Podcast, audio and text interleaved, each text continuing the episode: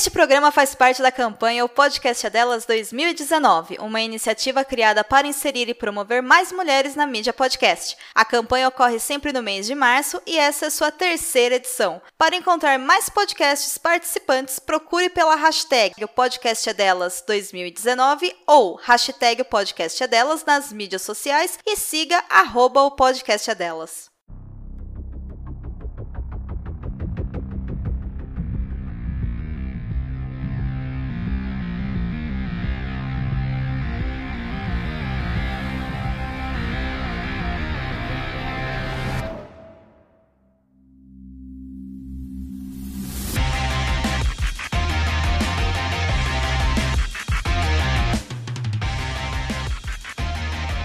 Bem-vindo de volta ao BBcast, o seu podcast de automobilismo e outras nerds. Hoje, no episódio 19 do BBcast, vamos fazer o preview do GP da Austrália, que dá o início à temporada de 2019 da Fórmula 1. E aqui comigo eu tenho a Débora Santos Almeida. Bem-vindo, amigos!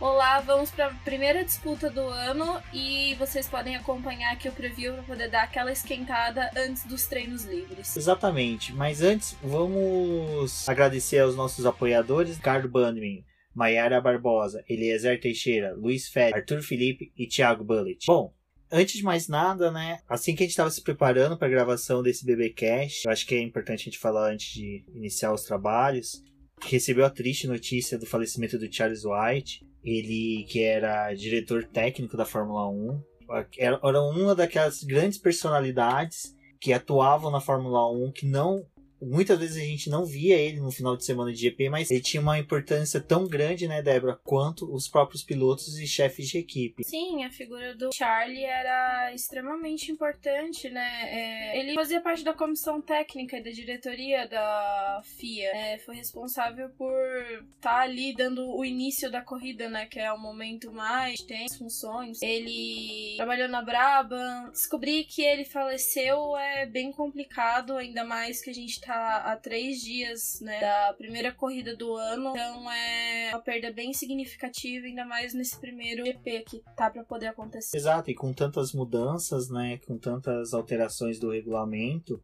a experiência dele será sentida, será uma perda grande para a Fórmula 1. Mas é, é que eu falei agora há pouco no Twitter. Na melhor forma, acho que até de homenagear o Charlie Light era a gente continuar com os trabalhos, a seguir nos trabalhos. É triste, é uma perda irreparável para a Fórmula 1, mas vida segue, infelizmente, sem o Charles agora. É, então fica aqui nossas condolências, nossos sentimentos aos familiares, amigos, pessoas que conviveram com ele nos autódromos. Sei que ah, não vai ser fácil a Fórmula 1 em si recuperar a perda desse, desse membro tão querido. Porque... é uma pessoa insubstituível, né? Independente de quem seja. É, ele é daquelas pessoas que, quando se tem aquela frase, muitas vezes você ouve muito em empresas, né?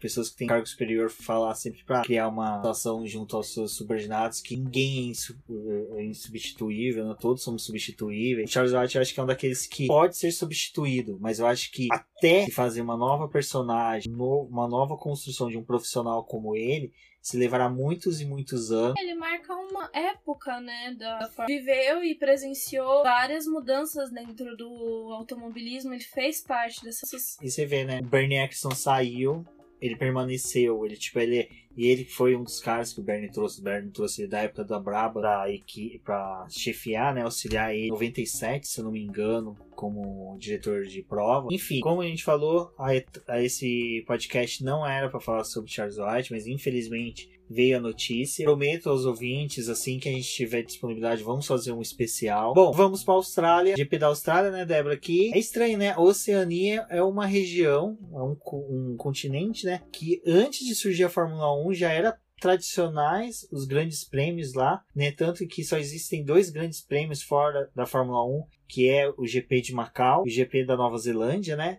Mas a Austrália em si recebia grandes prêmios desde 1928. 1928 e só 60 anos depois foi receber uma, um GP de Fórmula 1. Exatamente, Rubens. É, a Austrália, por, até por ser uma colônia inglesa, né, tem muito dessa troca de automobilismo com a própria colônia, né? A Inglaterra sempre foi o, o ícone do automobilismo. Acho que o mais interessante da gente falar dessas primeiras corridas e logo depois, em 1985, a entrada da, do GP da Austrália realmente para o calendário da Fórmula 1, é, a gente saber que pilotos como Jack Brabham, Stirling Moss e Bruce McLaren competiram nesse país. Foi realmente por conta dessa conexão com a Europa, essa possibilidade de levar os pilotos para lá para poder já se disputar outras corridas do automobilismo. É, principalmente porque acontecia. Enquanto que na Europa tava debaixo de neve,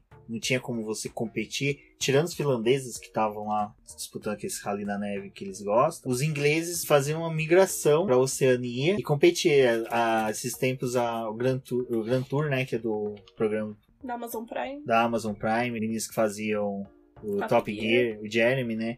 E o Richard, ele faz um, um, especial. O Richard fez um especial sobre Jim Clark. E ele chegou a mencionar que Jim Clark fazia, chegou a fazer 63 corridas naquele ano. E era muito